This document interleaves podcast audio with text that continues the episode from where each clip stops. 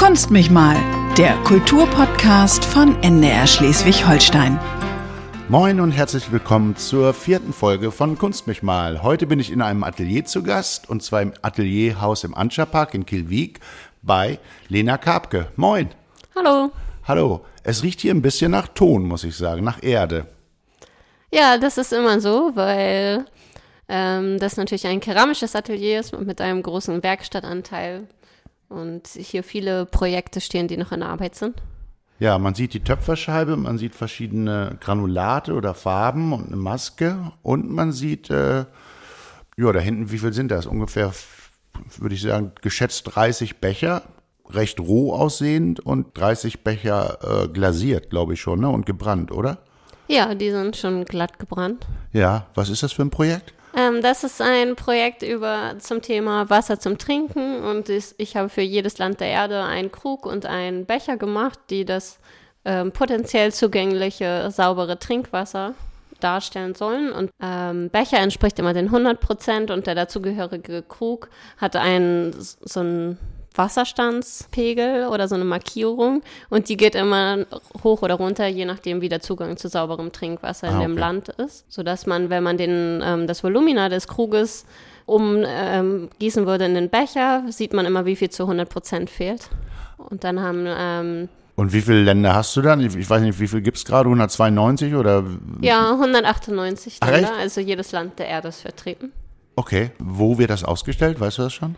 Äh, das weiß ich noch nicht, aber ich plane eine ganze Ausstellungsreihe zum Thema Wasser und Klima und bin auf der Suche nach Ausstellungsorten. Okay, dann hört es ja jetzt vielleicht jemand. Das wäre schön. Und gibt dir einen Raum dafür oder einen Ort, wie auch immer. Vielleicht, äh, um dich kurz nochmal vorzustellen, wer dich nicht kennen sollte, du bist in Flensburg geboren, 1989, hast in Kiel Kunst und Latein studiert und danach Keramik und freie Kunst an der Muthesius-Schule. Hast zahlreiche Stipendien bekommen und bist auch mehrfach ausgezeichnet worden, unter anderem mit dem Förderpreis der Landesschau letzten Jahres vom Bund der Bildenden Künstler in Schleswig-Holstein. Jetzt soll im äh, Dezember in Eutin die nächste Landesschau sein. Hast du da auch ein Werk? Und bekommt man da eine Wildcard, wenn man schon mal den Förderpreis hat, oder muss man sich neu bewerben wie alle anderen auch? Nee, man muss sich jedes Jahr tatsächlich neu bewerben. Ähm, und man kann drei Werke einreichen und von mir wurde dies Jahr auch wieder eins zugelassen. Ähm, das ist eine Arbeit, die ich auch in China produziert habe zum Thema äh, Glasurtopographie und das sind 15 verschiedene kleine Schalen, die ich alle mit der gleichen keramischen Farbe glasiert habe. Und dann habe ich die ähm, 15 Schalen in unterschiedlichen öffentlichen Öfen in China gebrannt, sodass man sozusagen eine Glasurtopographie von dem Rezept an dem Tag in China bekam. Was ist ein öffentlicher Ofen? Ein öffentlicher Ofen ist ein Ofen, der zugänglich für alle ist, tatsächlich, wo man morgens immer zur gleichen Zeit seine Sachen hinbringen kann und dann werden sie einfach mitgebrannt.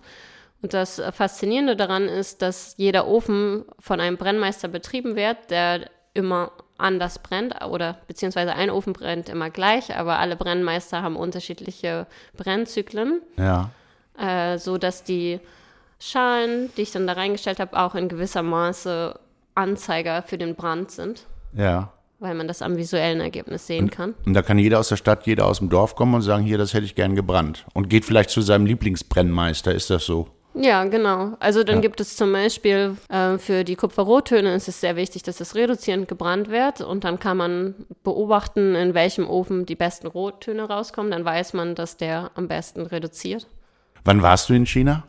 Da war ich 2019 ähm, auf Einladung des EKWCs, des Europäischen Keramikwerkzentrums, von Februar bis Mai und die haben acht Künstler aus acht verschiedenen Ländern ausgewählt, dort für drei Monate zu arbeiten und zu forschen. Mhm. Ein Werk von vielen ist daraus entstanden, Production Line. Vielleicht erklärst du das mal? Genau, ähm, in dem Werk Production Line habe ich ähm, die Arbeiter porträtiert äh, von der Guangming Porzellanfabrik. Das ist die Fabrik, die diese Reispatternschalen herstellt, die wir alle kennen. Die blau-weißen mit den Reislöchern. Die man im Asiamarkt kriegt, sozusagen. Genau, ja. die, ich glaube, die werden hier auch häufig für 4 Euro oder 4,50 Euro das Stück verkauft. Mhm. Und mich hat vor allem fasziniert, dass die alle per Hand hergestellt sind von nur 17 Menschen und trotzdem halt in Europa auch so, so, weit verbreitet sind. Also eine Manufaktur tatsächlich. Ja, genau. Ja. und ich hatte eigentlich immer, hat, habe das nie in Frage gestellt und immer gedacht, da wären Maschinen dahinter, aber ja. es sind nur 17 Menschen, die die in 97 Sekunden herstellen. Eben in einer Production Line und der erste macht die Schale, der zweite macht den Fuß, der dritte ähm, stempelt sie, der vierte macht den Rand und so weiter. Und in meiner Installation entspricht jede Schale oder jede Schale ist einem Arbeiter gewidmet. Ähm, und sie tragen so einen ewig eingebrannten Stempel mit dem Namen des Arbeiters und eine kleine rote Zahl für die Reihenfolge in der Produktionslinie. Und oben sind sie mit einer Linie gekennzeichnet in Kobaltblau, die Unterschied, also die wächst immer von Schale zu Schale um die Zeit, die ein Arbeiter ähm, dem Prozess hinzufügt. Und mit dem letzten Arbeiter ist sie dann oben geschlossen. Mhm. Braucht jeder genau gleich lang? Nee, schon deshalb nicht, weil manche Prozesse natürlich länger naja. sind, aber ja. grundsätzlich brauchen sie alle so zwischen drei und vier Sekunden. Drei und vier Sekunden? Ja. Wow. Vier mal 17 sind 40, sieben mal vier sind 28, 98 Sekunden. Ja, genau, 97. Ach, 97, okay. Einer braucht eine Sekunde weniger. Ja, und sie, also ein Arbeiter muss immer 120 Schalen, am, nee, 1200 Schalen an einem Tag herstellen. Sehr 1200 Mal dieselbe 14-sekündige Bewegung heißt das. Ja, viersekündige Bewegung. Könntest du dir das vorstellen? Niemals. Aber das ist vielleicht auch so ein bisschen das europäische Narrativ. Also als ich da war, habe ich auch gemerkt, dass die alle sehr, sehr stolz auf ihre Arbeit waren. Ja. Und das mhm. auch gerne gemacht haben. Ja. Was ist denn dein Lieblingsmaterial? Ton, Porzellan, Lehm? Ähm, das ändert sich eigentlich von Projekt zu Projekt, aber grundsätzlich mag ich Porzellan am liebsten, weil es so weiß und so neutral ist, mhm. was zu vielen meiner Projekte einfach gut passt, weil es häufig um Farbe geht. Aus Lehm gemacht ist auch eine Figur, äh, Golem heißt die, stammt aus der jüdischen Tradition. Gab es die Geschichte, dass ein Rabbi in Prag aus Lehm einen eine Figur, einen Menschen geschaffen hat und dann durch Zahlenmystik zum Leben erweckt hat, den Geist quasi eingehaucht hat. Und da gibt es jetzt ein Theaterstück, Golem 24143. Das ist keine Zahlenmystik, sondern die Postleitzahl von Garden. Denn dort im Werfparktheater wird das Theaterstück aufgeführt Sehen kann man es aber nur zu Hause auf dem Laptop, auf dem Computer oder auf dem iPhone, denn es ist ein äh, interaktives Stück, wo man mitspielen kann, quasi per Chat. Und für uns hat sich das mal angeschaut und mitgespielt bei der Hauptprobe Anina Pomerenke. Ein Tag vor der Inszenierung gibt's per E-Mail letzte Infos. Die Teilnahme an dem Theater-Game ist nur mit einem internetfähigen Endgerät wie einem Smartphone, Tablet oder Computer möglich. Auch Datenschutzhinweise dürfen natürlich heutzutage nicht fehlen. Kurz vor der Vorstellung bekomme ich einen Link zu einer Internetseite und einen personalisierten Code. Damit kann ich mich in eine Konferenz einwählen. Das klappt beim zweiten Anlauf nach einem Browser-Update. Das Setting, eine schwarz-weiße verschwommene Fotokollage. Bei genauerem Hinsehen erkenne ich den Kieler Fernsehturm und eine Schwedenfähre. Wir sind im Stadtteil Garden, Postleitzahl 24143, die sich im Titel des Stücks wiederfindet. In einem Chat treffen 13 andere Teilnehmer und ich auf Athanasius. Wenn du diese Nachricht hörst, bedeutet es, dass ich mich in großer Gefahr befinde und dringend deine Hilfe benötige. Aber eins musst du wissen. Nimm dich in Acht vor dem Golem. Ich übertreibe nicht, wenn ich sage, es geht um Leben und Tod. Ich bin mittendrin in einem Rätselabenteuer. Die Mission lautet Athanasius helfen und das Rätsel um den geheimnisvollen Golem lösen. Links auf der Internetseite ist die Chat-Funktion, in der wir uns austauschen und nützliche Links teilen können. Rechts oben gibt es einen Videobereich, in dem wir wahlweise die Fotokollage oder Athanasius im Livestream sehen. Und auf der unteren Bildschirmhälfte tauchen mal ein Stadtplan, Rätsel oder Hinweise auf. Es, es gibt diesen Golem und der, der ist irgendwas im Internet. Und der, der weiß alles über uns. Und äh, es gibt anscheinend einen Code, der zum Golem führt. Hin und wieder hängt die Internetverbindung etwas, das stört aber nicht weiter. Mehr Hinweise zum Golem sammeln wir bei einem Ausflug auf YouTube. Also vor 99 Jahren, da den Garten, ein arbeitsmüder Werftarbeiter beschlossen, sich das Leben zu erleichtern, indem er sich, naja, sowas wie einen Übermenschen schafft der sollte ihm hauptsächlich Arbeit abnehmen. YouTube ist nicht die einzige externe Plattform, die zum Einsatz kommt.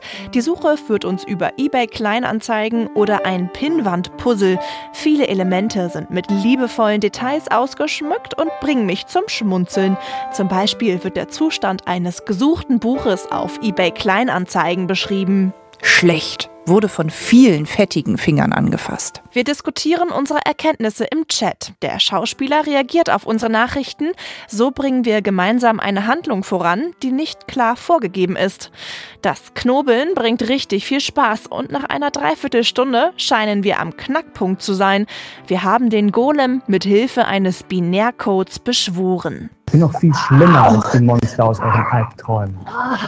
Ich weiß, was ihr kauft mit wem ihr sprecht, was ihr im Internet sucht. Der Teilnehmer Musiktheaterdramaturgie kommentiert gerade noch ironisch, der Golem ist Alexa. Da beendet der Golem das Stück plötzlich. Im Chat erscheint die Nachricht des automatischen Bots. Wir haben die Verbindung zu Athanasius verloren. Ihr habt getan, was ihr konntet. Vielen Dank für eure Hilfe. Hups, hätten wir den Golem etwa nicht beschwören dürfen? Ein richtiges oder falsches Ende gibt es bei diesem Konzept aber nicht, erklärt Projektleiterin Tabea Wiese. Unser Ziel war, dass man als Zuschauer oder Zuschauerin rausgehen kann und sich sein eigenes Ende auch so ein bisschen denken kann, dass man auch mit Fragen rausgeht und dass man vielleicht auch darüber diskutiert, wie man das Ende wahrgenommen hat. Und das gelingt. Mein Fazit, wow. Ein super kreatives Konzept. Einzig der ungewisse Ausgang wurmt mich etwas. Hätten wir Athanasius doch irgendwie helfen können? Vielleicht muss ich nochmal mitmachen. Gut möglich, dass das Zuhause-Theater-Game dann komplett anders ausgeht.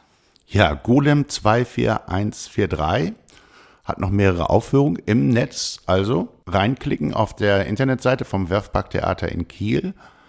Äh, wie sieht das mit dir aus? Bist, bist, du viel im Internet unterwegs? Bist du im Internet präsent? Machst du, spielst du so Daddelspiele? Ist das eine Inspiration? Daddelspiele? Nee, überhaupt nicht. Kein bisschen? Nee. Nee. Also ich bin eigentlich nur beruflich im Internet unterwegs. Ja. Dann habe ich eine eigene Webseite logischerweise. Ja. Oder Instagram.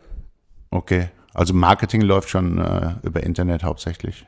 Äh, momentan natürlich ganz speziell. Ja. Ja, und sonst einfach auch als Ergänzung zu den Ausstellungen. Ich glaube, dass es niemals so Präsenzausstellungen ersetzen kann, aber.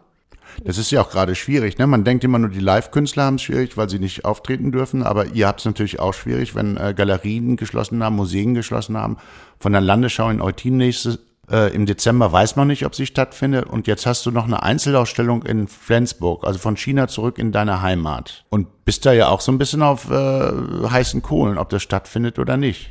Ja, das stimmt. Also Aufbau ist in eineinhalb Wochen. Ja. Und man hofft natürlich, dass es wieder geöffnet wird. Mhm, dass der Teil-Lockdown äh, für, vielleicht für Museen zurückgenommen wird, so dass du eben, es ist ja eine Wahnsinnsehre in deinem Alter, in der Heimatstadt, im Museumsberg, äh, eine Einzelausstellung schon zu bekommen, oder nicht? Ja, darüber habe ich mich auch sehr gefreut. Ja.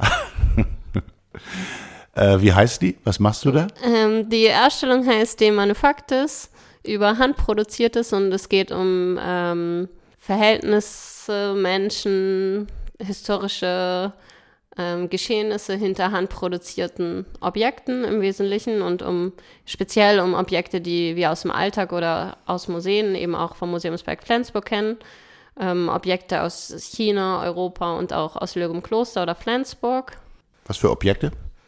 Ähm, sehr unterschiedliche. Also in, ich habe einen Raum speziell zum, zu Flensburg gemacht und zum Museumsberg Flensburg und da geht es um Klöppeleien oder um Klöppelarbeiten und da habe ich eine Arbeit gemacht über eine Klöppelhändlerin, Anna-Christine Iversen und mir die Frage gestellt, ob es möglich ist, ihre Biografie oder ihr ähm, unternehmerisches Wirken in Fragmenten zu erzählen, mhm. weil sie eine von den unbekannten Personen hinter Museumsobjekten ist. Lebt die noch? Nee, die lebt nicht mehr. So. Ähm, sie war vor allem 1830 tätig, also noch vor der Frauenbewegung, was besonders bemerkenswert ist, weil sie eine erfolgreiche Unternehmerin war, die ähm, sozusagen eigene Handwerkerin hatte, die für ja. sie geklöppelt haben. Ach schon, äh, wirklich, wie man das, ich kenne es nur aus Geschichtsbüchern, eine Manufaktur sozusagen, ne? Ja, vielleicht ähnlich organisiert, aber grundsätzlich war ihre Aufgabe, dass sie zum Beispiel die Muster entwarf und dann durch die, tatsächlich durch die Städte oder Orte reiste, um Leute anzutrainieren, diese Muster zu klöppeln. Ah, okay. Und Ja. die haben die dann auch für sie geklöppelt Ja. und dann hat sie die aussortiert oder sortiert und abgekauft. Mhm. Aber noch nicht organisiert in einer Art Fabrik oder. Ja, okay. Und noch keine Marke gebildet wahrscheinlich. Das ist ja auch, gab es ja 1830, glaube ich, noch gar nicht, sowas wie Markentechnologie. Aber das ist schon äh, spannend. Dann äh, auf der einen Seite ist das ja Regionalgeschichte, die du da recherchierst und Genau. aufnimmst. Und, und, und äh, zu Beginn hatten wir ja gerade das Gespräch über, äh, wie viel Wasser bekommt ein Mensch im, in einem bestimmten Land. Äh, das ist dann geopolitisch. Wenn du über die Arbeiter in China was machst, hat es ja auch einen politischen Kern eigentlich, ne? Wenn du den äh, jeden einzelnen Arbeitern in diesen in der Production Line äh, eine Reisschale widmest und brennst, hat das ja äh, zeigst du das Individuelle sozusagen. Ja, genau, so ein bisschen war mein Ziel, auch den einzelnen Arbeiter aus der Anon Anonymität der großen Stadt halt hervorzuheben. Ja, ja. Und auch die Gesichter hinter der Marke, die wir alle kennen, zu zeigen. Was für uns ja ungewohnt ist. Made in Oh. China, was auch immer, kaufen wir, aber wer eigentlich dahinter steckt, wer was macht, was der für ein Leben hat, fällt mit dem Kauf an der Kasse quasi weg. Wird vielleicht auch wenig hinterfragt. Genau. Ist es eine Konsumkritik oder ist es eine äh, Kritik an unserem Konsumverhalten auch? Oder das geht das? kann der Betrachter vielleicht da rein, äh, rein interpretieren oder Ja. darin sehen, aber mein Auslöser war vor allem vielleicht auch das Interesse oder die Neugierde für diese Menschen, die das Ja. machen. Hm. Und so ein bisschen auch, ähm, dass ich auf die aufmerksam machen wollte oder dass ich wollte, dass die gesehen werden. Wir bitten immer darum, einen Lieblingsgegenstand mitzubringen. Und du hast aus China, das sind fünf kleine, fingerhutgroße Schalen. Was ist das? Ähm, das sind fünf Ofenanzeigerschalen sozusagen. Die habe ich vom Antikmarkt in Jinggajan gekauft. Ja. Ähm, und diese Schalen wurden an unterschiedlichen Orten in den Ofen gestellt und dann äh, ähm, rausgenommen zu unterschiedlichen Brennzeitpunkten, um die Temperatur festzustellen und um festzustellen, ob die äh, Glasur schon gut ist, weil es damals noch keinen Thermometer gab. Und mich hat daran ähm, fasziniert, äh, wie wichtig das, das visuelle Ergebnis ist und auch wie keramische Farbe funktioniert. Hm. Hast du selbst solche Ofenanzeiger? Benutzt du sowas? Es gibt heute äh, sogenannte Segerkegel und auch Ringe, die, da, die kann man in den Ofen legen, wenn man, wenn es wichtig ist, dass man die exakte Temperatur kennt, wie man Ja. gebrannt hat. Das ist vor allem wichtig, wenn man Farben exakt reproduzieren möchte. Hast du so eine Farbskala, wo du das dann vergleichst, die du daneben hältst? Dass du genau weißt, ich möchte genau diesen Rotton, ich möchte genau diesen Blauton. Ähm, das kommt natürlich ganz auf das Projekt drauf an. Also zum Beispiel für das Wasserprojekt habe ich tatsächlich, war ich inspiriert von einer anderen meiner Arbeiten, die da hinter Ihnen hängt, die 54 Farben Wasser. Das hat man gehört. Ich drehe mich um. Ah, okay. Ähm, und da habe ich immer das Meer von oben fotografiert an einem, einem einzigen Tag aus der gleichen Perspektive und auf diese Weise so eine Art Farbfächer vom Meer von den Wasserfarben hergestellt. Und diese Wasserfarben habe ich versucht für die Installation in Keramik, keramische Farben zu transferieren. Ja, ich, ich muss dem Zuhörer erklären. Wir sehen ungefähr so Single-Cover große Quadrate in den unterschiedlichsten grünen Ton Tönen, würde ich jetzt sagen, ne? Ja, so Grün- und Blautöne. Genau. Wo hast du das Meer da fotografiert? Zwischen Laboe und Maria Wentorf. Ah, okay. Genau. Hast du das benutzt jetzt, äh, hast du diesen Farbton benutzt jetzt, weil es um ein Wasserprojekt geht? Genau, weil es in der Installation, die ich ja vorhin schon beschrieben habe, ge ähm, geht es halt um Wasser und deshalb fand ich das irgendwie logisch konsequent, dass ich auch natürliche Wasserfarben versuche zu reproduzieren. Ähm, und dann gleicht man halt die Farben ab mit, äh, mit dem Vorbild und dafür muss man aber wissen, dass man keramische Farbe nie vor dem Brand sieht, sondern immer erst nach dem Brand und was man vorher hat, sind äh, relativ chemisch anmutende Rezepturen Ja. die man sich halt selten vorstellen kann. Also es ist eher ein Randtasten über viele, viele Öfen, Und wie bis hoch, man das Ergebnis findet. Mm, und wie hoch ist die Freude, wenn es klappt? Und wie groß ist die Trauer, wenn es nicht gelingt? Äh, die Freude, wenn es klappt, ist sehr groß. Und wenn es nicht klappt, das ist eher die Normalität. Das ist die Normalität? Ja. Das ist nicht, also, Also, dass es beim ersten Mal Ja. klappt, ist selten so. okay. Also jetzt jedenfalls in einem Projekt, wo man so ein exaktes Vorbild hat. Das macht dann auch den Meister aus wahrscheinlich, dass er da eine Trefferquote irgendwann, äh, wenn er immer denselben Blauton will und immer denselben Blauton wie in China vielleicht macht, immer in derselben Ofenecke, äh, zur selben Tageszeit, Ja. hat er vielleicht eine höhere Trefferquote.